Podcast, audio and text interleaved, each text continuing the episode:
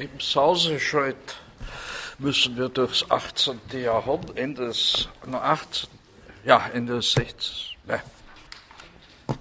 Also im Sauseschritt müssen wir durch die englische und französische Aufklärung gehen. Unser Held des heutigen Tages ist John Locke. Er ist geboren 1632, er studiert in Oxford, ist dann äh, Lecturer, zunächst für Griechisch, dann für Rhetorik, dann für Ethik am Christ Church College in Oxford. Äh, er studiert auch Medizin und äh, ist dann ab 1667 Sekretär und Leibarzt von Anthony Ashley Cooper, dem ersten Earl von Shaftesbury. Ähm, Ashley Cooper ist zu dieser Zeit, also 1667, Schatzkanzler, ist dann etwa ein Jahr lang Lordkanzler, fällt dann in Ungnade, äh, wird zum Führer der Parlamentsopposition, ist im Wesentlichen ein Gegner, äh, naja, nicht so sehr der Stuarts, aber ihrer katholischen Tendenzen und äh, muss dann schließlich äh, ins Ausland fliehen. Äh, der Earl von Shaftesbury stirbt 1683 in Amsterdam. Dort äh, hält sich auch sein langjähriger Sekretär und Leibarzt John Locke auf. Gut, Locke wurde über Vermittlung sicherlich äh, äh, Ashley Coopers Mitglied der Royal Society, er hält sich dann vorsichtshalber äh, eben aufgrund dieser äh, politischen äh, Auseinandersetzung äh, zwischen dem König und dem Earl von Shaftesbury, längere Zeit in Frankreich, in Paris auf. Wie gesagt, dann von 1683 bis 88 ist er im Exil in den Niederlanden mit der glorreichen Revolution, also dem Ende der Stuarts auf dem englischen Thron, kehrt er nach England zurück.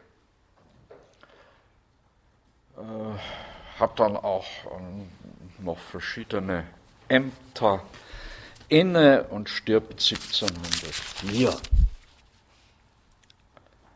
Also John Locke, seine wichtigsten Werke, hier haben Sie das bekannte Altersbildnis. Wichtigsten Werke sind die wohl gemeinsam mit Shaftesbury 1669 verfasste Fundamental Constitution of Carolina, also eine äh, Konstitution, eine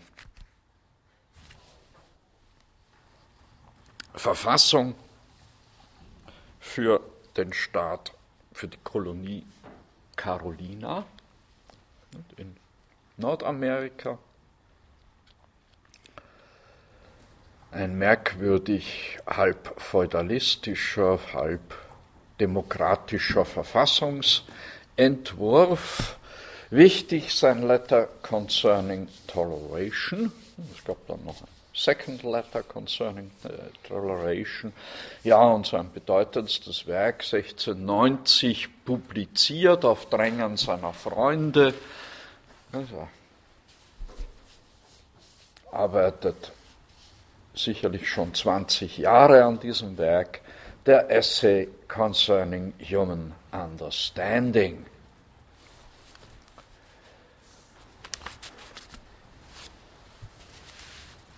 Also dieser John Locke wirkt als Erkenntnistheoretiker, Staatsphilosoph und Pädagoge, nicht? 1693 Some Thoughts Concerning Education.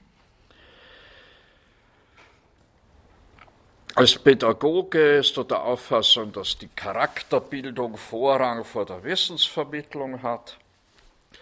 Die Aufmerksamkeit des Lernenden soll dadurch geweckt werden, dass man ihm die Anwendungsmöglichkeiten des Wissensstoffs vor Augen führt. Die Vermittlung von Wissen soll ganz allgemein unter dem Aspekt der Brauchbarkeit erfolgen.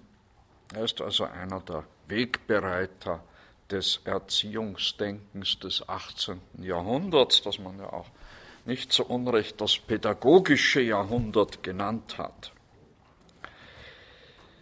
In seiner praktischen Philosophie geht es ihm um die Rechtfertigung des Privateigentums, dessen Schutz der wichtigste Zweck der Staatsgründung ist. Die wesentlichste Aufgabe des Staates besteht darin, die Rechtssicherheit zu garantieren. Er tritt daher im Unterschied zu Hobbes, zu Hobbes für die Gewaltenteilung ein. Locke entwickelt eine Theorie der Gewaltenteilung. Er unterscheidet die Legislative, die die Gesetze festlegt, die Normen festlegt, und die Exekutive,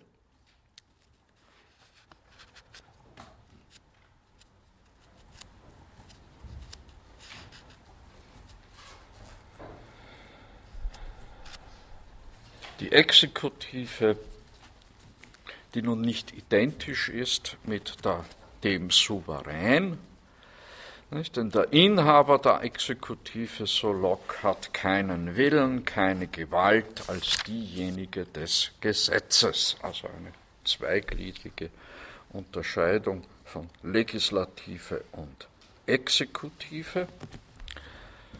Er wird damit zu einem Vordenker des englischen Liberalismus und der französischen Aufklärung.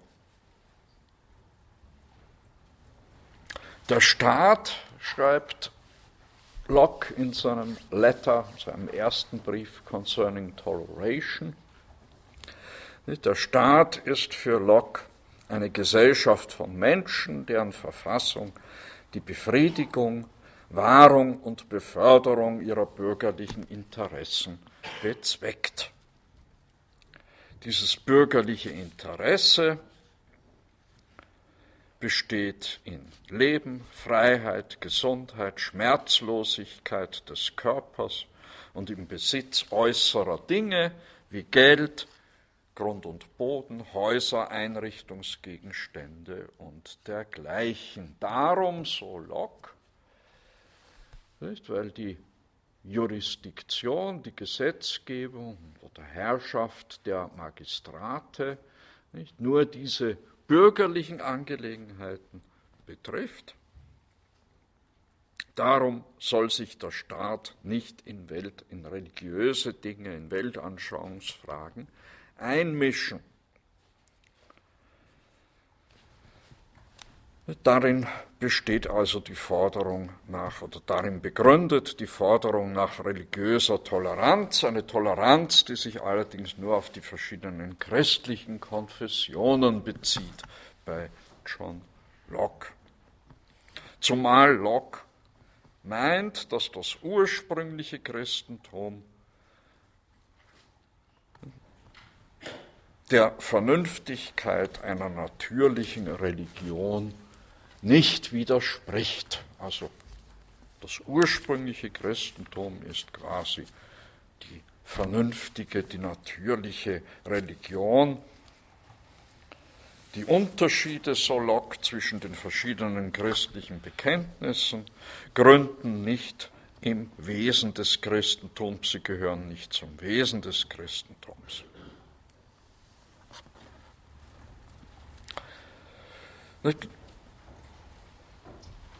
Locke will seine Ausführungen auch nicht dahingehend verstanden wissen, als würden, wären nun die Glaubenssätze dem Machtspruch der Vernunft zu unterwerfen. Und gleichwohl gilt Locke als ein Vorläufer des englischen Freidenkertums.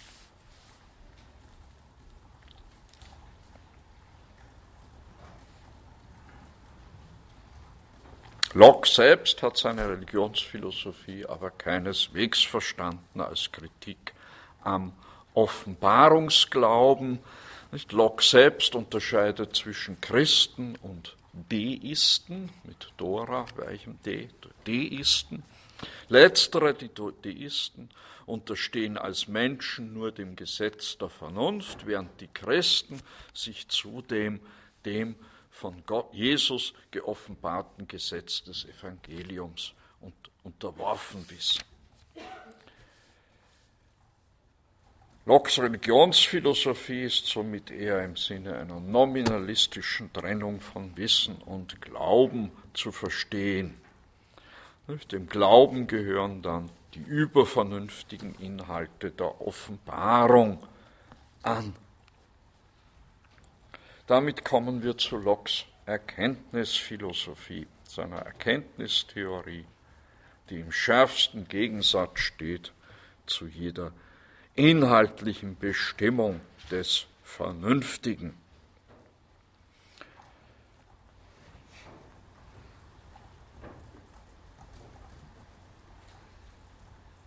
zu jeder inhaltlichen Bestimmung des Vernünftigen, die es dann erlauben würde, so etwas wie eine Vernunftreligion zu, also Prinzipien einer Vernunftreligion zu entwickeln. Das ganze erste Buch des Essay Concerning Human Understanding ist Kritik am Inatismus, Kritik an der Lehre von den angeborenen Ideen oder Notions.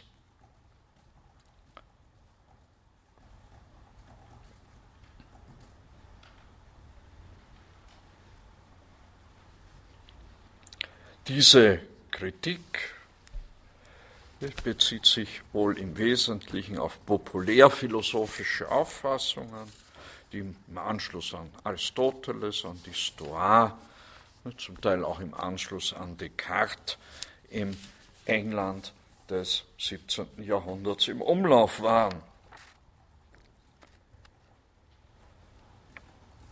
Was nun die allgemeine Tendenz oder die Grundlage seiner Erkenntnislehre betrifft, so handelt es sich bei Locke, bei Locks Erkenntnislehre um eine sensualistische Umdeutung des Kartesianismus.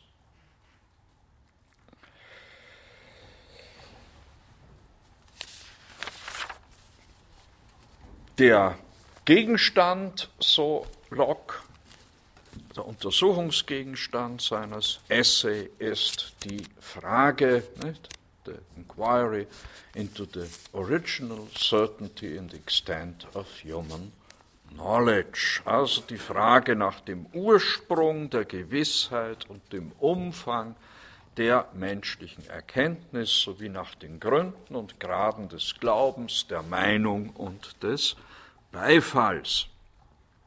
Oder der Zustimmung.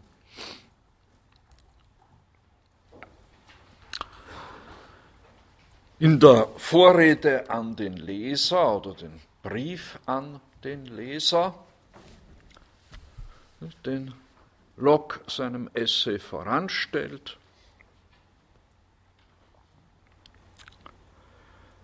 erklärt er sich als ein Bewunderer der Physiker Boyle, Huygens und Newton sowie des Arztes Sydenham und erklärt, es erfülle ihn mit Genugtuung, wenn er als deren Underlaborer, nicht, als ein Hilfsarbeiter oder Gehülfe, ein wenig den Boden säubern und einiges von dem Unrat wegräumen könne, der dem Wissen im Wege steht. Wobei er in diesem Zusammenhang vor allem mit auf die Notwendigkeit einer Klärung der Sprache hinweist. Locke versteht sich also als ein Gehilfe der neuen Wissenschaft. Seine Philosophie ist insofern Wissenschaftstheorie. eine Theorie der Wissenschaften, die wird aber im Wesentlichen erst im vierten Buch des Essay entwickelt, über das Wissen und die Meinung im vierten Buch. Das am wirkungsmächtigsten war das zweite Buch über die Ideen. Hier entwickelt Locke eine sensualistische Erkenntnispsychologie.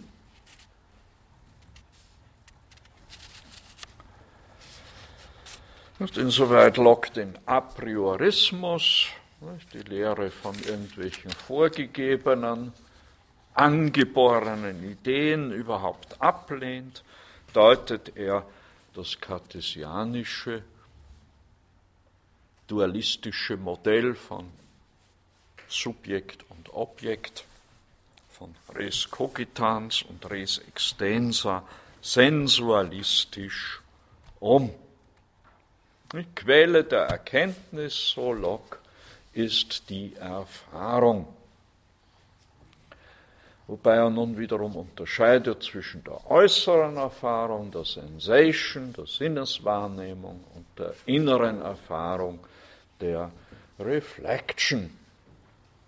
Nicht? Lasst uns also annehmen, der Geist sei ein weißes Blatt Papier ohne alle Schriftzeichen, ohne alle Ideen, Ideas, Vorstellungen, wird man das wohl am besten im Deutschen übersetzen. Wie bei Descartes versteht auch, wie Descartes versteht auch John Locke unter der Idee, unter den Ideen alle Bewusstseinsinhalte, also Vorstellungen. Und wie wird nun dieses weiße Blatt Papier, diese Tabula rasa, dieses, dieses, dieser leere Geist mit Schriftzügen, mit Inhalten erfüllt? Nun, mit einem Wort, durch die Erfahrung. In ihr gründet all unser Wissen. Wobei er dann eben zwischen zwei Quellen, nicht, two fountains of knowledge unterscheidet, von denen wir alle unsere Vorstellungen beziehen, nämlich die Sensation und die Reflection.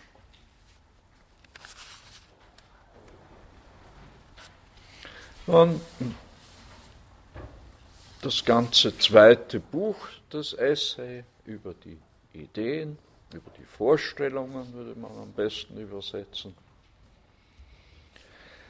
Der Aufbau dieses Buches basiert im Wesentlichen auf der Unterscheidung zwischen einfachen Ideen, der Wahrnehmung und einfachen Ideen der Reflexion. Dann gibt es auch einfache Ideen beider, nämlich der Wahrnehmung und der Reflexion, der inneren Selbstwahrnehmung und schließlich komplexe Ideen.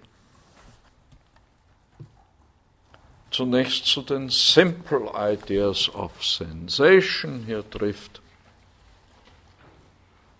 Zunächst lehnt sich hier John Locke in der Unterscheidung von Ideen, die wir einem Sinn allein verdanken und, der, und Ideen, die durch mehr als einen Sinn in unseren Geist kommen. Mit dieser Unterscheidung lehnt er sich zu, oder folgt er zunächst Aristoteles. Folgt er der aristotelischen Psychologie. Unter, er durchkreuzt diese Unterscheidung dann durch die weitere Unterscheidung zwischen primären und sekundären Qualitäten. Sekundären sind bis auf die Solidity im Wesentlichen all die Vorstellungen, die nur durch einen Sinn in uns hineinkommen, nicht? die Farben, die Töne, die, die Geschmäcker, die Gerüche. Die Primary Qualities sind solche Eigenschaften wie Ausdehnung, Gestalt, Ruhe, Bewegung und eben die Festigkeit, die Solidity.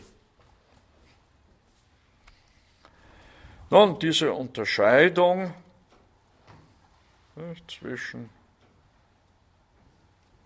primären und sekundären Qualitäten finden wir ja schon angedeutet bei Galilei, bei Descartes, in der Antike bereits in der Atomistik.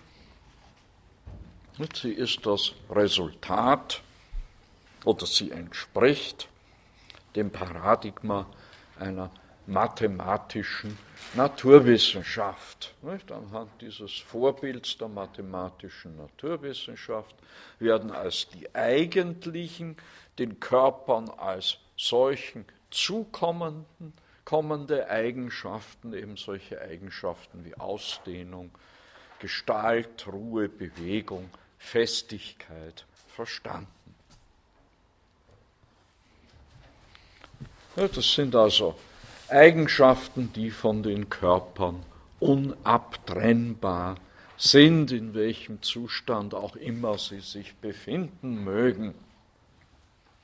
Wie immer man jetzt auf diese Körper einwirkt oder was immer ihnen zustößt, immer werden sie primäre, diese primären Qualitäten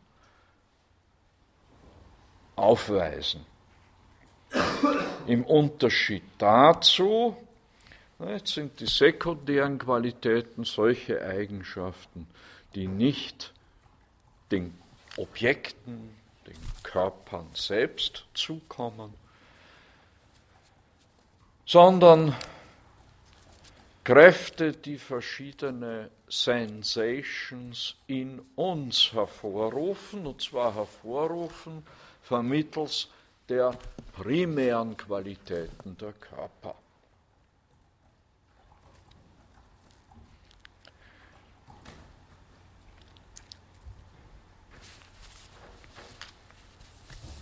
Und drittens spricht er dann noch andeutungsweise von einer dritten Art von Qualitäten.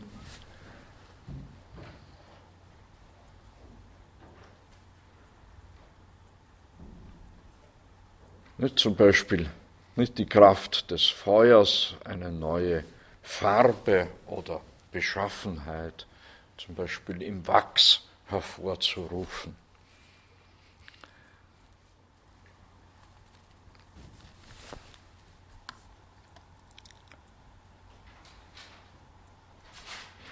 Nun, interessanter die komplexen Ideen. Hier unterscheidet Locke Modi, Substanzen und Relationen er hält sich auch hier im Wesentlichen an Aristoteles. Meistens, wenn Aristoteles von Kategorien spricht, führt er genau diese drei Bestimmungen an. Substanz, Akzidenz und Relation. Meist spricht Aristoteles von diesen dreien. Also die Modes, die Modi, dann sind, entsprechen im Wesentlichen das, was, dem, was Aristoteles Akzidentien nennt. Also Eigenschaften, Bestimmungen an einer Substanz. Also alles Eigenschaften, die also ja, einem Ding, einem Gegenstand, einer Substanz zugehören und nicht für sich selbst bestehen. Im Unterschied zur Substanz. Ja, und all diese komplexen Ideen, Modi, Substanzen und Relationen nicht, entstehen dadurch, dass der Geist, der Mind, der völlig passiv die einfachen Vorstellungen empfängt, nicht, dann Tätigkeiten ausübt, die Simple Ideas kombiniert,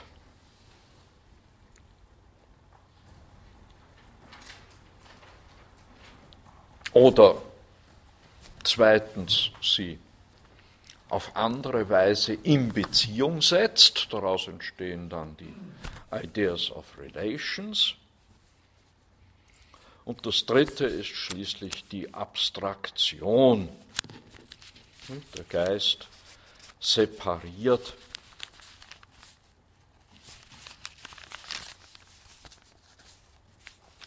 die Ideen, die er selbst gebildet hat, von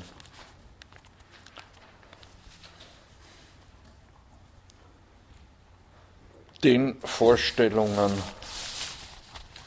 von allen anderen Vorstellungen. Nicht? Und so werden die überhaupt die allgemeinen Vorstellungen, die General Ideas, gebildet. Nun, die Modi nennt äh, Locke komplexe Ideen, die etwas nicht für sich Bestehendes bezeichnen. Die Modi sind also ähnlich wie bei Spinoza das, was, im was man im Aristotelismus Akzidentien nennt. Solche Modi sind laut Locke, er unterscheidet dann noch Simple Modes und Mixed Modes, solche Modi sind etwa Raum, Zeit, Zahl, Kraft. Sie verweisen alle auf etwas, dem sie zukommen. Und dieses Substrat, dem sie zukommen, ist die Substanz. Die Substanz, deren Idee aus der Wahrnehmung einer konkreten Verbindung einfacher Ideen entspringt. Einen konstanten Vorstellungskomplex nennen wir eine Substanz. Wir schreiben diesem Vorstellungskomplex ein selbstständiges Substrat namens Substanz zu. Von diesem Substrat, dem selbstständigen, von diesem Substrat eines konstanten Vorstellungskomplexes wissen wir aber nichts. Nicht? Außer, nicht, dass es der uns unbekannte Träger der von uns in konstanter Verbindung wahrgenommenen Eigenschaften ist. Und Locke bringt hier das Beispiel von einem indischen Weisen, nicht, den man fragt, worauf denn die Welt steht, und der antwortet dann, ja, auf einem Elefanten, und dann fragt man ihn, worauf steht der Elefant? Ja, der steht auf einer Schildkröte. Ja, wenn man ihn dann weiter fragt, dann wird er ärgerlich, ja, kann letztlich nur zur Antwort geben, auf etwas, ich weiß nicht was.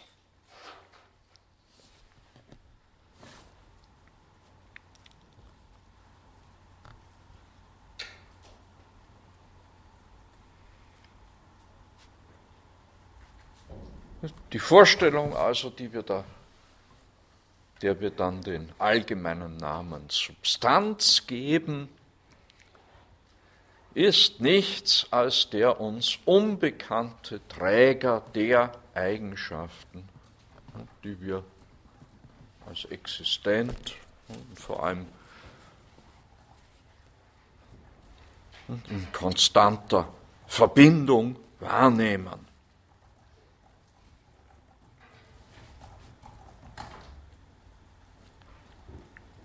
Von diesen Eigenschaften glauben wir, dass sie nicht sine re substante, also ohne etwas, das sie trägt, bestehen können. Also Locks berühmte Kritik am Substanzbegriff. Weiters gehören zu den komplexen Ideen die Relationen. Sie entstehen, indem wir einfache oder komplexe Ideen miteinander vergleichen. Solche Relationen sind Ursache und Wirkung, Identität und Verschiedenheit.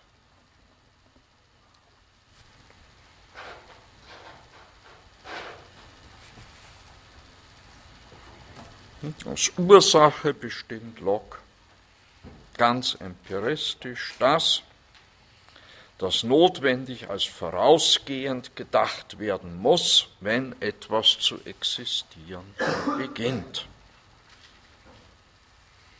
Die Ursache-Wirkungsrelation beruht also ebenso wie die Idee der Substanz auf einer beobachtbaren Regelmäßigkeit der Ideenfolge oder des Ideenzusammenhangs, also einer Ideenverknüpfung.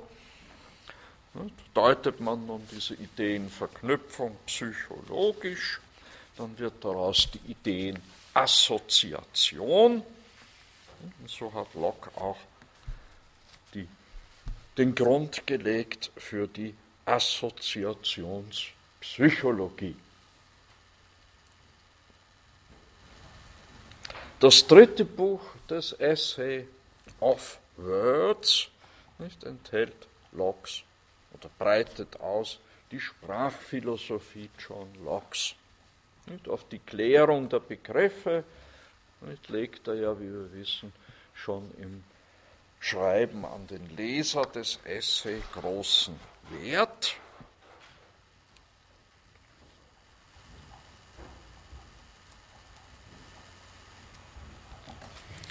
Locke entwickelt hier in diesem dritten Buch vor allem seine sensualistische Abstraktionstheorie. Nicht? Abstraktion bedeutete in der aristotelisch-thomistisch-scholastischen Tradition das Vordringen zum intelligiblen Wesensgehalt des sinnlich Wahrgenommenen. Nicht? Die Erfassung des nicht sinnlich Wahrnehmbaren Wesensgehalts dessen, was wir wahrnehmen. Bei Locke hingegen bedeutet Abstraktion ein denkökonomisches Verfahren, ein Weglassen von Eigenschaften, ein Absehen von konkreten Einzeldingen und Umständen. Insofern wir einfach bestimmte Gemeinsamkeiten hervorheben, hervorheben und die Einzeldinge sodann unter gemeinsamen Namen ordnen und klassifizieren. Und also das, was man heutzutage landläufig und gemeinhin auch unter Abstraktion versteht. Ein Weglassen von Besonderheiten, um das Allgemeine hervorzuheben.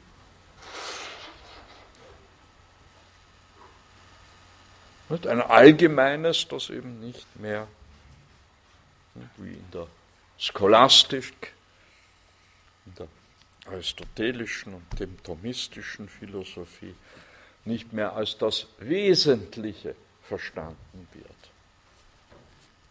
Als die substanziale Form, den intelligiblen Wesensgehalt des sinnlich Wahrgenommenen. Es wird schlicht zum Allgemeinen.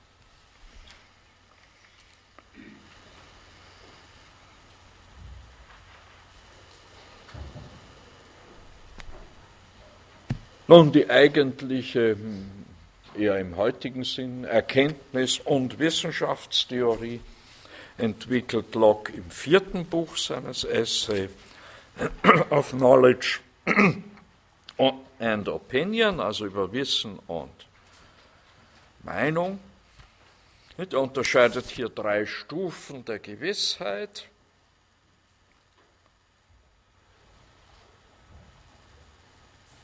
die in einem gewissen Widerspruch steht, diese Lehre, zu seiner zu seinem Sensualismus.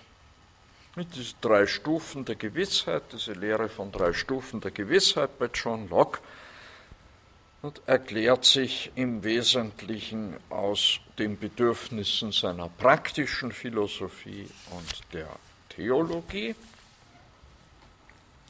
die verschiedenen Grade der Gewissheit, Degrees of our Knowledge. Diese Grade unterscheiden sich gemäß den verschiedenen Arten, in denen der Geist die Übereinstimmung oder Nichtübereinstimmung seiner Ideen erfasst. Der höchste Grad des Wissens ist demnach das intuitive Wissen, die unmittelbare Einsicht in die Übereinstimmung oder Nichtübereinstimmung der Ideen. Zum Beispiel dass die Erkenntnis, äh, zum Beispiel die Erkenntnis oder vielmehr Einsicht, dass Weiß nicht schwarz ist oder dass ein Kreis kein Dreieck ist.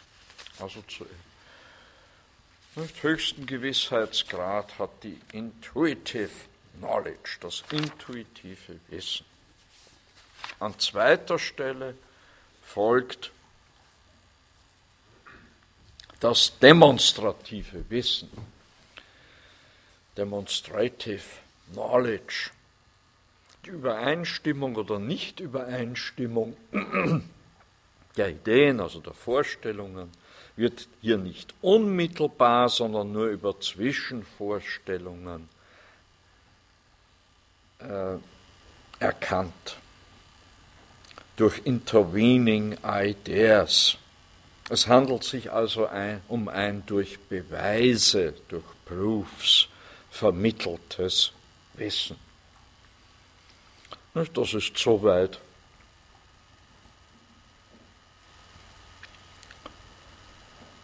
Nicht diese Unterscheidung von Intuitio und Demonstratio, wie wir sie bereits bei Descartes finden.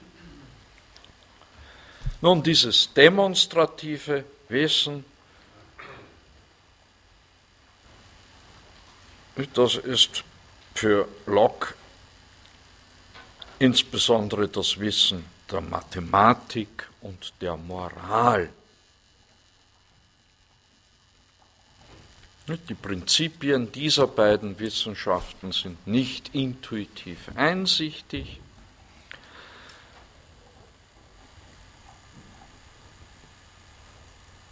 Wir können aber aus ihren jeweiligen Prinzipien in der Mathematik die einzelnen Rechenschritte ableiten und in der Moral die einzelnen Handlungsnormen ableiten. Und weil intuitiv einsichtig ist, dass aus nichts kein Sein hervorgehen kann, haben wir auch demonstrative Gewissheit vom Dasein Gottes. Der dritte und niedrigste Grad der Gewissheit kommt dem sensitiven Wissen zu. Sensitive Knowledge.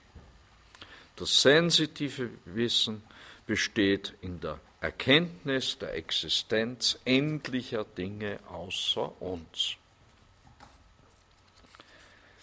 Die Sensitive Knowledge, das sensitive Wissen, reicht daher nicht über die Gegenstände hinaus und umfasst nicht mehr als die Gegenstände, die wir sinnlich wahrnehmen können.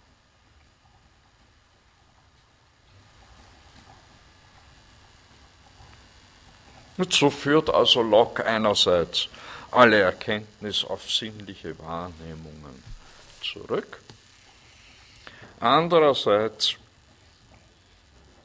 wird der sinnlichen Wahrnehmung aber der geringste Grad an Gewissheit zuerkannt. Einerseits versteht sich Locke als Underlaborer der bedeutendsten Naturforscher seiner Zeit, er stellt jedoch andererseits die demonstrative Gewissheit der Mathematik und Moral über die Naturwissenschaften, die ihre Hypothesen auf dem schwankenden Boden des sensitiven Wissens errichten.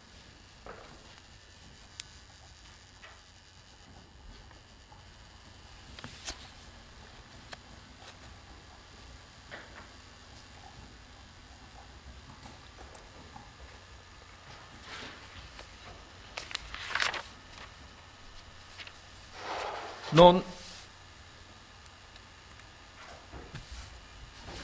der Reihe der englischen Empiristen führt man ja nach Locke immer George Berkeley an.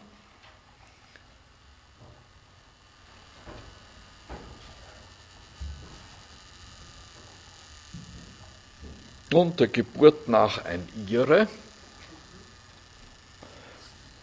allerdings Sohn englischer Einwanderer, 1653 in Irland geboren. Er studiert Theologie am Trinity College in Dublin, ist dann Diakon in Dublin und London, einige Jahre Missionar in Rhode Island und wird 1734 Bischof von Cloyne, anglikanischer Bischof von Cloyne in Irland. Und auf dem Bild sehen Sie ihn als Bischof. Und er ist gestorben 1653, also hochbetagt in Oxford. Sein Hauptwerk ist A Treatise Concerning the Principles of Human Knowledge 1710. Ah ja, 1753, pardon. Muss ich noch verbessern, wie so vieles.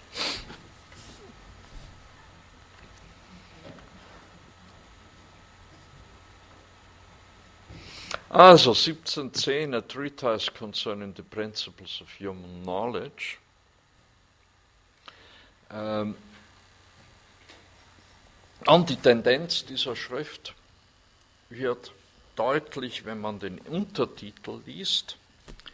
Wherein the chief causes of error and difficulty in the sciences, with the grounds of skepticism, atheism, and irreligion are inquired into.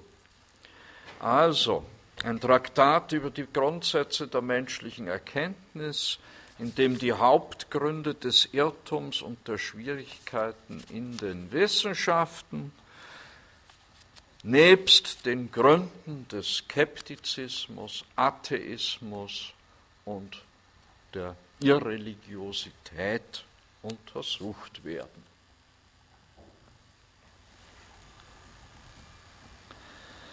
Berkeley vertritt aus theologischen Motiven als Theologe einen idealistischen Sensualismus. Einen idealistischen Sensualismus. Man auch, könnte auch sagen, einen Spiritualismus. Unter dem Materialismus versteht Berkeley die Annahme einer bewusstseinsunabhängigen Außenwelt. Und diese Annahme, so meint er, ist die Ursache des Atheismus. Also Materialismus ist gleich Atheismus. Darum versucht Berkeley die Existenz einer für sich bestehenden Körperwelt zu widerlegen.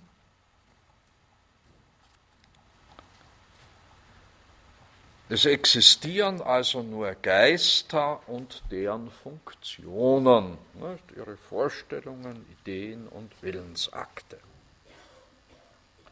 Das Sein der nicht denkenden Dinge, das Sein dessen, was nicht Geist, einer der Geister ist, deren Sein besteht also bloß in ihrem wahrgenommen Werden.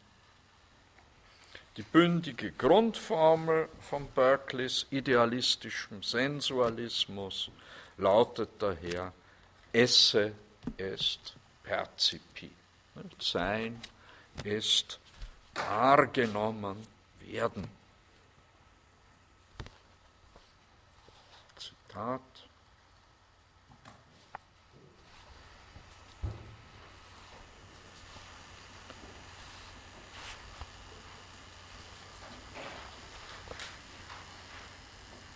Paragraph 3 seines Tiritas schreibt er, dass weder unsere Gedanken noch unsere Gefühle noch die Ideen, die unsere Einbildungskraft hervorbringt, außerhalb des Geistes existieren, wird jedermann zugeben. Nicht weniger einleuchtend aber erscheint, dass die verschiedenen Sinnesempfindungen oder den Sinnen eingeprägten Ideen, wie auch immer sie miteinander vermischt oder verbunden sein mögen, das heißt, welche Gegenstände sie auch immer bilden mögen, nicht anders existieren können als in einem Geist, der sie wahrnimmt. Das kann, denke ich, jeder intuitiv erkennen, der darauf achtet, was der Ausdruck existieren bedeutet, wenn er auf sinnlich wahrnehmbare Gegenstände angewendet wird. Sage ich, der Tisch, an dem ich schreibe, existiert, so heißt das, ich sehe und fühle ihn. Und wäre ich außerhalb meiner Studierstube, so könnte ich seine Existenz in dem Sinn aussagen, dass ich ihn wahrnehmen könnte, wenn ich in meiner Studierstube wäre, oder dass irgendein anderer Geist ihn gegenwärtig wahrnimmt. Es war da ein Geruch, heißt, es wurde wahrgenommen, da war ein Geruch. Da war ein Ton, heißt, er wurde gehört. Eine Farbe oder Gestalt, sie wurde durch den Gesichtssinn oder durch den Tastsinn wahrgenommen. Das ist der einzige mir verständliche Sinn dieser und ähnlicher Ausdrücke. Denn wenn man von einer absoluten Existenz nicht denkender Dinge ohne irgendeine Beziehung auf ihr wahrgenommen werden spricht, erscheint mir dies durchaus unverständlich. Ihr Sein, das Sein der nicht denkenden Dinge, ist wahrgenommen werden. Esse est percipi. Und es ist unmöglich, dass sie irgendeine Existenz außerhalb des Geistes oder der denkenden Wesen haben, die sie wahrnehmen.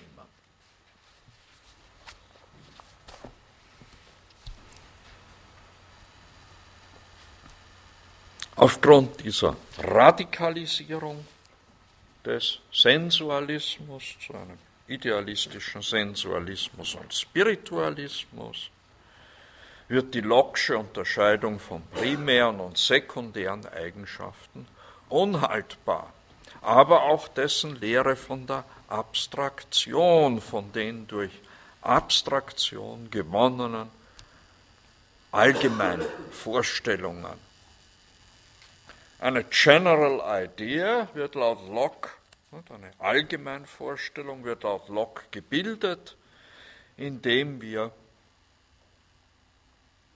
eine Vorstellung von den Umständen der Zeit und des Ortes und von allen anderen Vorstellungen loslösen, die ihre besondere Gegebenheitsweise bestimmen. So bilden wir zum Beispiel nach Locke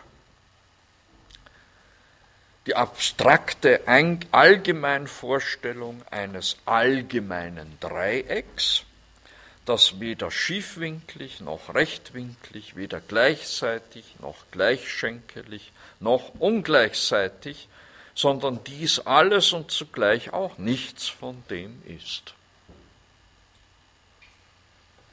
Dagegen wendet nun Berkeley ein, dass diese abstrakte Allgemeinvorstellung schlechterdings nicht vorstellbar ist.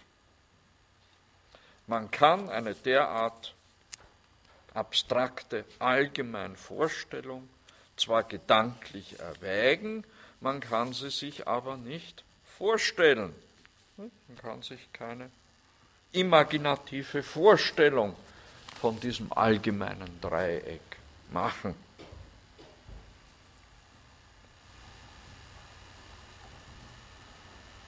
Abstrakte Allgemeinvorstellungen entstehen daher bloß aufgrund der Sprachgebundenheit unseres Denkens nach Berkeley. Die Worte können aber täuschen. Und auf genau dieses, diesen täuschenden Ursprung hm, vermittels der Sprache, genau deshalb bilden wir dann auch die abstrakte Allgemeinvorstellung materieller Substanzen.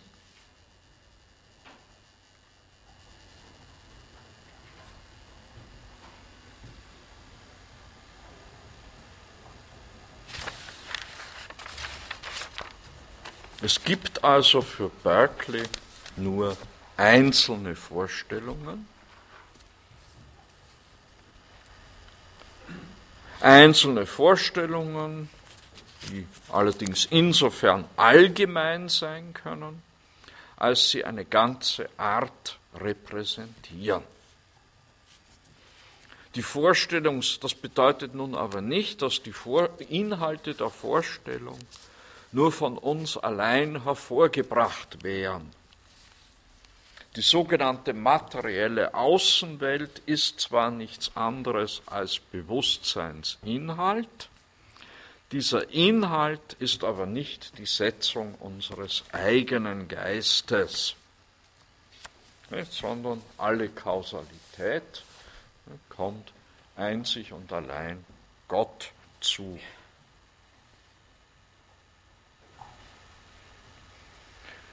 Welche Macht ich auch immer über meine eigenen Gedanken haben mag, schreibt Berkeley in Paragraph 29 seines Treatise, so finde ich doch, dass die Ideen, die ich gegenwärtig durch die Sinne wahrnehme, nicht in gleicher Weise von meinem Willen abhängen.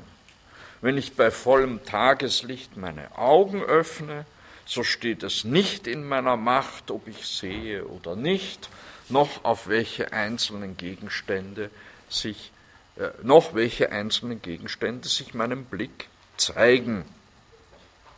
Ähnlich beim Gehör und den übrigen Sinnen. Die ihnen eingeprägten Ideen sind keine Geschöpfe meines Willens. Es gibt also einen anderen Willen oder Geist, der sie hervorbringt. nämlich den Urheber der Natur, also Gott.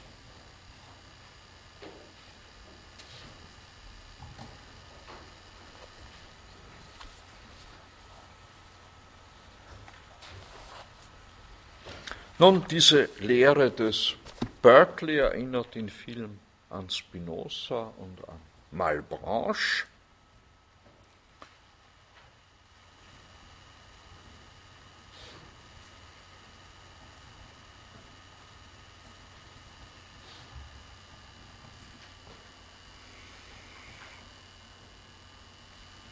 Und Malbranche wird von Berkeley dahingehend interpretiert, dass nach ihm das Universum in Gott sei. Demnach vertrete Malbranche einen Panentheismus. Dagegen sei nach Spinoza Gott im Universum, also Demnach wäre Spinoza Pantheist. Berkeley nun lehrt im Unterschied zu Malbranche nicht, dass wir alle Dinge in Gott sehen. Das Universum ist in Gott, also Panentheismus, sondern Berkeley lehrt, dass die vorgestellten Dinge von Gott gewusst und hervorgebracht werden. Nicht nur abstrakte und allgemeine Ideen werden auf Gott zurückgeführt, sondern auch die Gesamtheit unserer sinnlichen Vorstellungen. Alle Ideen, alle Vorstellungen werden von Gott in unserem Geist hervorgebracht.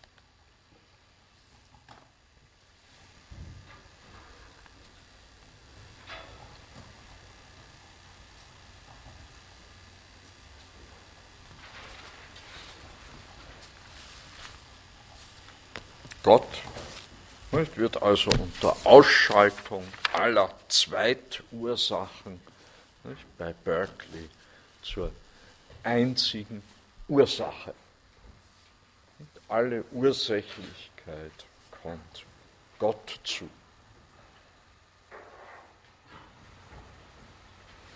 Ganz andere Motive nun wiederum bei dem dritten großen Vertreter des sogenannten englischen Empiristen, bei David Hume.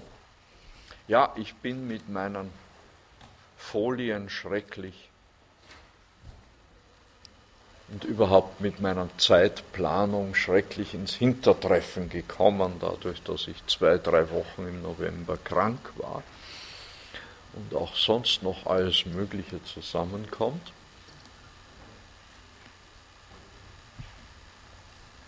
Also, David Hume, ein Schotte, 1711 in Edinburgh geboren, studiert Jura, Philosophie und Literatur.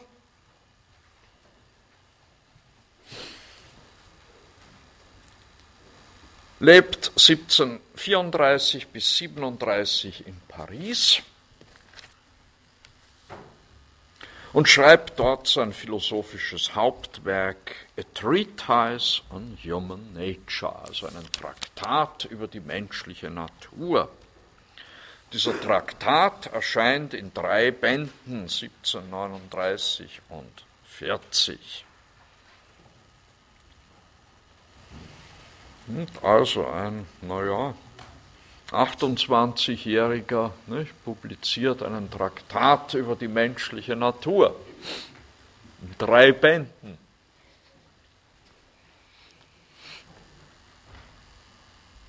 Nun, Jung setzt große Hoffnungen auf dieses Werk, das allerdings wenig Beachtung findet und wenn Beachtung, dann nicht die, die er sich erhofft hat. Er schreibt darum dann das erste Buch des Traktats um. Daraus entsteht die bekannte Inquiry Concerning Human Understanding 1748 zuerst erschienen. Und die überarbeitete Fassung des dritten Buchs des Treatise trägt den Titel An Inquiry Concerning the Principles of Morals also über die Grundlagen der Moral 1751 erschienen. Erst posthum erschienen nicht, sind die etwa um 1750 verfassten religionskritischen Werke Dialogues on Natural Religion und die Natural History of Religion. Nun, nachdem sich Jom 1751 zum zweiten Mal erfolglos um eine Professur beworben hat, wendet er sich nationalökonomischen und historischen Studien zu. Studien, die mit großem Beifall aufgenommen werden.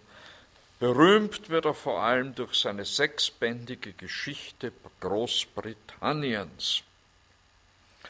Jom lebt dann wieder einige Jahre in Paris, 1763 bis 66, verkehrt in den Kreisen der französischen Aufklärer, d'Alembert, Diderot, Holbach etc., Rousseau.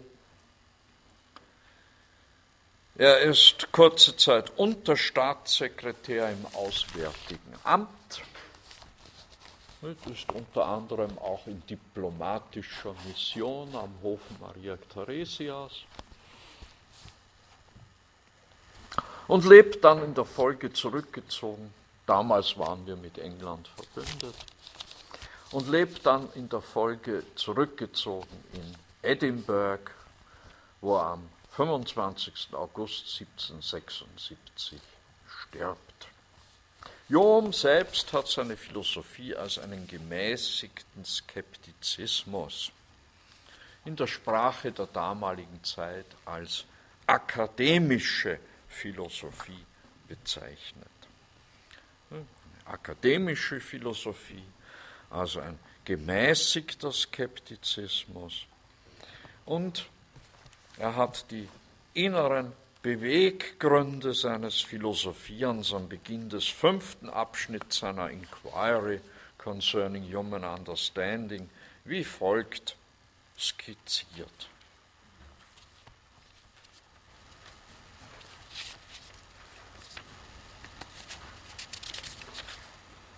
Der Eifer zur Philosophie scheint gleich dem zur Religion die Unzukömmlichkeit mit sich zu führen, dass er so sehr auf die Verbesserung unserer Sitten und die Ausmerzung unserer Laster zielt, bei unvorsichtiger Gebarung eine vorherrschende Neigung zu bestärken und den Geist noch entschiedener in jene Richtung zu ziehen vermag, worin ihn schon allzu sehr die Tendenz und der Hang des natürlichen Temperaments zieht.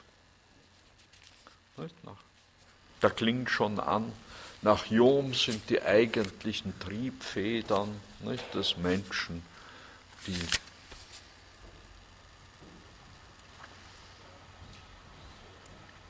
die Emotionen.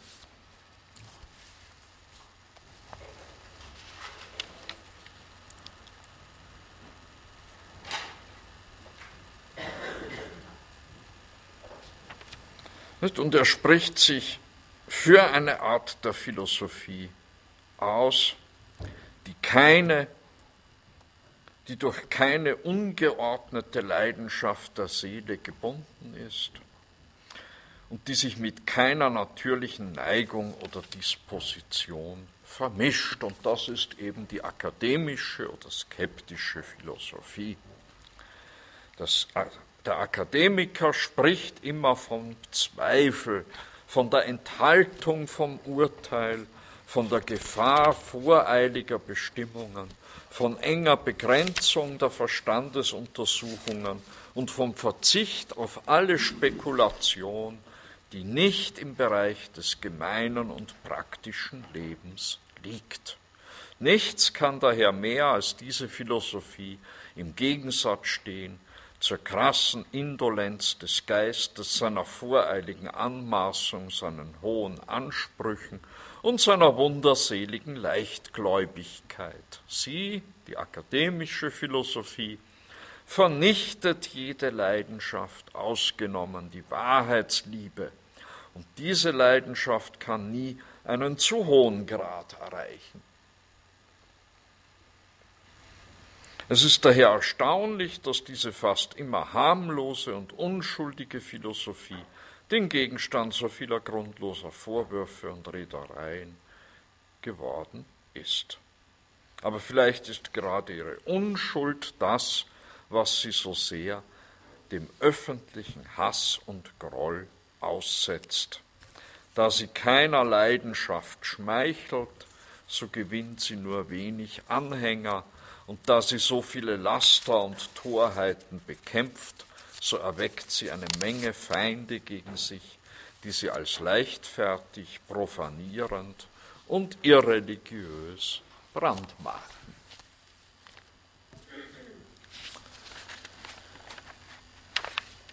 Nun, bei Jom ne, steht die im Empirismus Locks vorgebildete psychologische Behandlung erkenntnistheoretischer Fragen im Dienste eines Skeptizismus, eines Skeptizismus, der unsere Nachforschungen auf solche Gegenstände beschränken will, die der begrenzten Fähigkeit des menschlichen Geistes angemessen sind.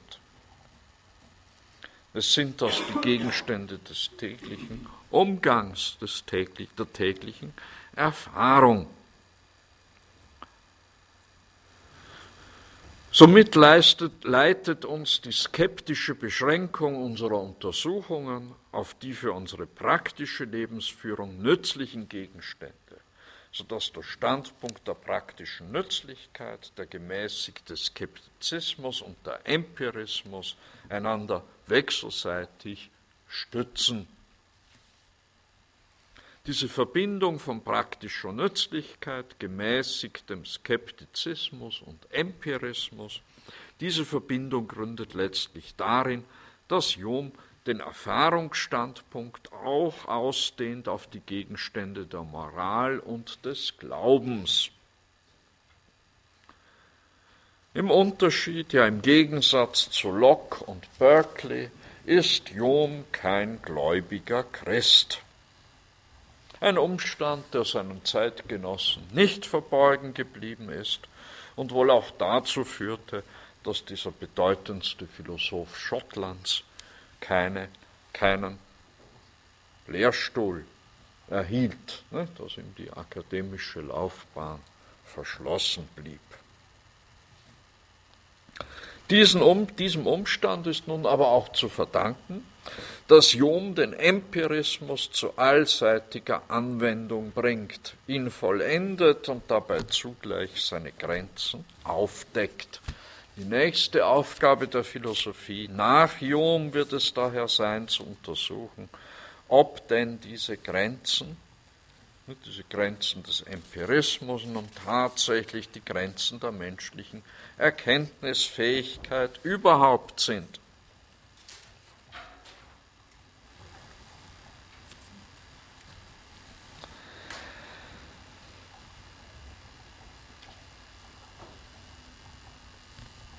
Nun, die zentrale erkenntnistheoretische Frage Joms, das berühmte Jomsche Problem, auf das er dann Kant in seiner Vernunftkritik eine Antwort zu geben sucht. Dieses Jomsche Problem betrifft bekanntlich die Frage nach der Berechtigung des Schlusses von einer Ursache auf eine Wirkung. Diese Frage steht im Zentrum der Inquiry concerning Human Understanding. Denn nur die Kausalbeziehung, die Beziehung von Ursache und Wirkung, sagt Jung, führt uns über den Bereich der Evidenz unserer Sinne und unseres Gedächtnisses hinaus. Jung behauptet nun vorweg, dass die Erkenntnis dieser Beziehung in keinem Fall durch ein Denken a priori erlangt werden kann. Also das, ein Reasoning a priori scheidet aus. Somit kann die Erkenntnis der Ursache-Wirkungsbeziehung allein der Erfahrung entspringen. Allein frühere Erfahrung kann uns unmittelbare und gewisse Auskunft über die bestimmten Objekte und bestimmten Zeitpunkte geben, die ihr, nämlich dieser früheren Erfahrung, zugänglich waren. Es stellt sich dann aber die Frage, inwiefern wir berechtigt sind, diese frühere Erfahrung auf künftige Zeiten oder auch auf andere Gegenstände auszudehnen. Worauf beruhen denn all unsere Tatsachen, Schlüsse? Worauf beruht unsere Erwartung, dass das Brot, das ich gestern, vorgestern aß, dass mich das auch heute und morgen nähren wird.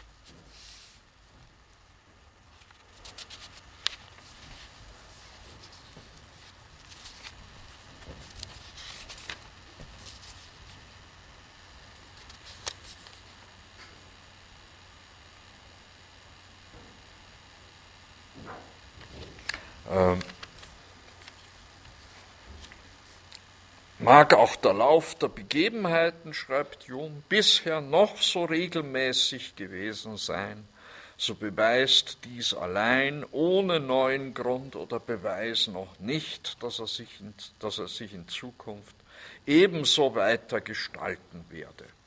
Die Behauptung, man habe die Natur der Körper aus früheren Erfahrungen erkundet, ist grundlos.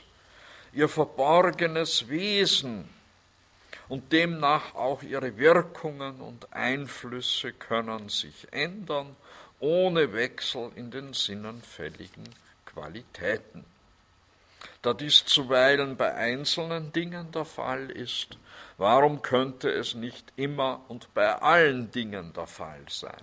Welche Logik, welche Argumentation sichert uns vor dieser Möglichkeit?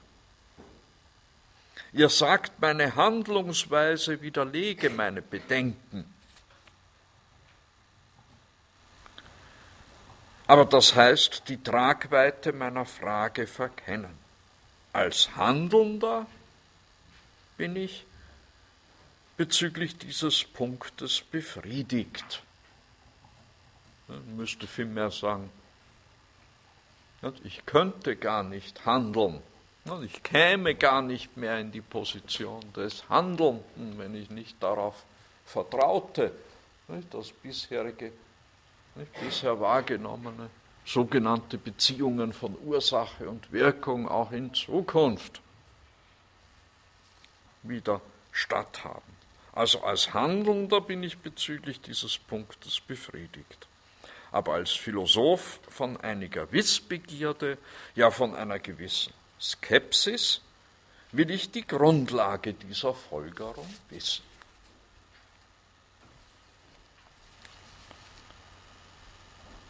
Nun, die Grundlage dieser Folgerung darf kein a priori sein.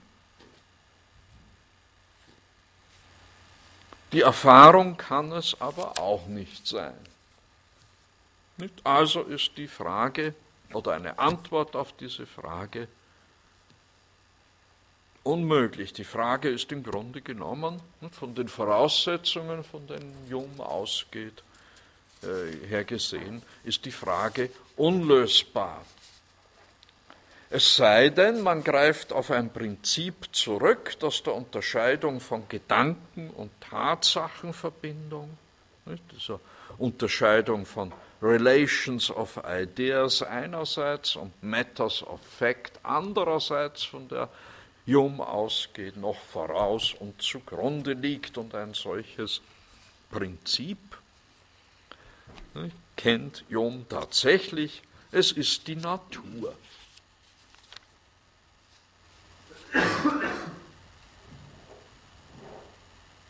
Naja, wenn der Empirismus nicht, im Skeptizismus endigt und nicht mehr Ein- und Ausweis, wird er zum Naturalismus. Und so schreibt Jung in Bezug eben auf die skeptische Philosophie, es ist nicht zu befürchten, diese Philosophie könnte jemals, indem sie unser Forschen auf das gewöhnliche Leben zu beschränken sucht, die Denkweise des praktischen Lebens untergraben und ihre Zweifel so weit treiben, dass sie wie alle Spekulation, so auch alles Handeln zerstört. Denn immer wird die Natur ihre Rechte bewahren und schließlich über alles abstrakte Denken den Sieg davontragen. Nicht? Immer wird die Natur ihre Rechte bewahren und letztlich über alles abstrakte Denken den Sieg davontragen. Ja, zentrale Aussage von David Hume. Wenn wir zum Beispiel nicht, schließen müssen, dass in allen Erfahrungsschlüssen der Geist einen Schritt tut, der durch keinen Beweis, durch keine Verstandesoperation gestützt wird, so besteht doch keine Gefahr, dass diese Schlüsse, auf denen fast unser gesamtes Wissen beruht, durch eine solche Einsicht beeinträchtigt würden. Wird der Geist nicht durch einen Beweis zu diesem Schritt getrieben, so muss es ein anderes, ebenso wichtiges und autoritatives Prinzip sein, das ihn leitet. Und dieses Prinzip wird, solange als die menschliche Natur sich gleich bleibt, von Einfluss sein. Und es lohnt sich zu untersuchen, was das für ein Prinzip ist. Naja, letztlich die Natur selbst, beziehungsweise dann näher hin die Gewohnheit oder Übung die sich gewissermaßen einspielt. Custom or Habit ist dieses Prinzip. Überall, wo die Wiederholung irgendeiner einzelnen Tätigkeit oder Handlung eine Neigung zur Erneuerung des gleichen Aktes oder Handelns erzeugt, ohne dass man durch einen Vernunft- oder Verstandesschluss dazu getrieben wird, sagen wir, diese Neigung sei die Wirkung der Gewohnheit. womit Jung nur ein Prinzip der menschlichen Natur bezeichnet haben will, das allgemein anerkannt und durch seine Wirkungen wohl bekannt ist.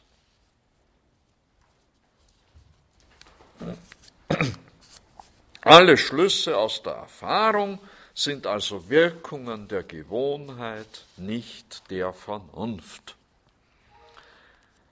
sodass sich zuletzt, sodass sich zuletzt aller Glaube, aller Belief, alles für wahr halten, an, von Tatsachen oder realer Existenz sich allein von irgendeinem der Erinnerung oder den Sinnen gegenwärtigen Objekt und von einer gewohnheitsmäßigen Verbindung zwischen diesem und anderen Gegenständen herleitet.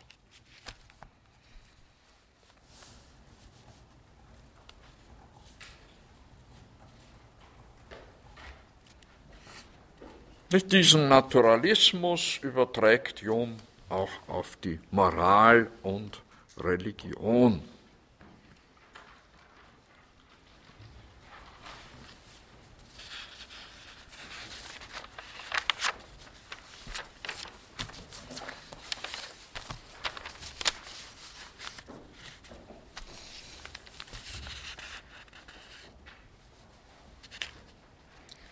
auch auf die Moral und Religion.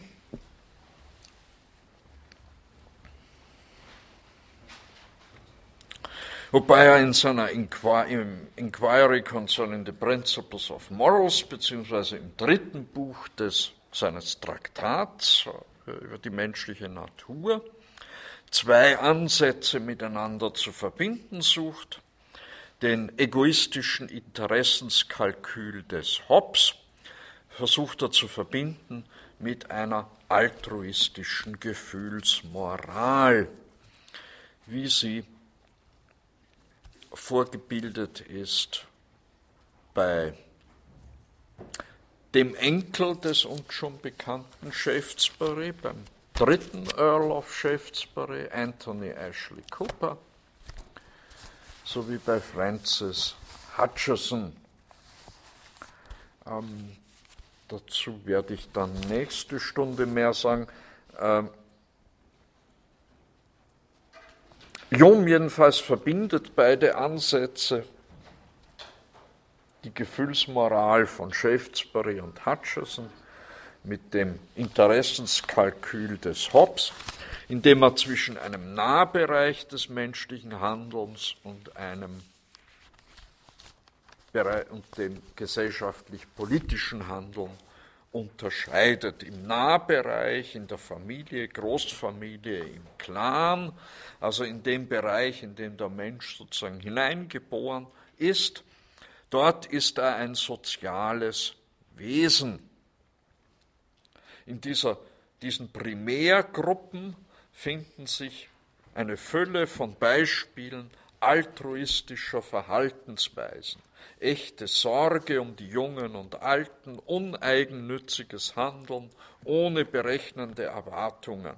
In diesem Nahbereich siedelt Jom die Pflichten an, Zitat, zu deren Erfüllung der Mensch sich schon durch natürlichen Instinkt oder unmittelbare Neigung motiviert fühlt, unabhängig von jeder Vorstellung der Pflicht, unabhängig von jeder Rücksichtnahme auf privaten oder öffentlichen Nutzen, also zum Beispiel Kindesliebe, Dankbarkeit gegenüber Wohltätern und Mitleid mit Unglücklichen.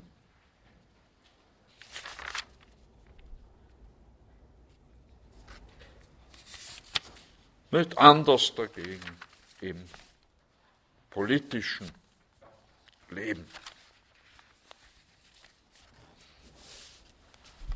Und im weiteren gesellschaftlichen Umfeld. Ja, jetzt bleibt mir noch eine Stunde. Ah, und mich müssen Sie auch noch benoten. Wir haben ja Evaluation. Ach, das kürzt schon wieder die nächste Stunde. Naja, also.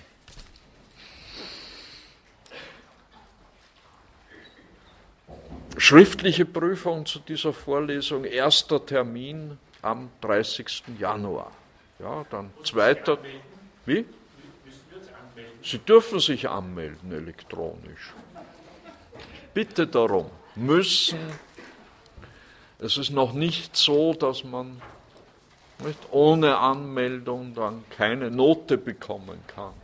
Aber ich äh, bin sehr froh, wenn Sie sich annehmen, wenn Sie sich anmelden, nicht, weil dann der Verwaltungsaufwand für mich sich circa auf ein Drittel reduziert.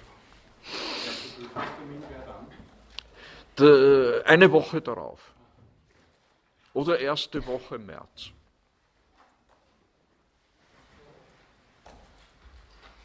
Immer unter der Voraussetzung, dass wir sozusagen in die Zukunft planen können, nicht? trotz der Ungelöstheit des Jungschen Problems.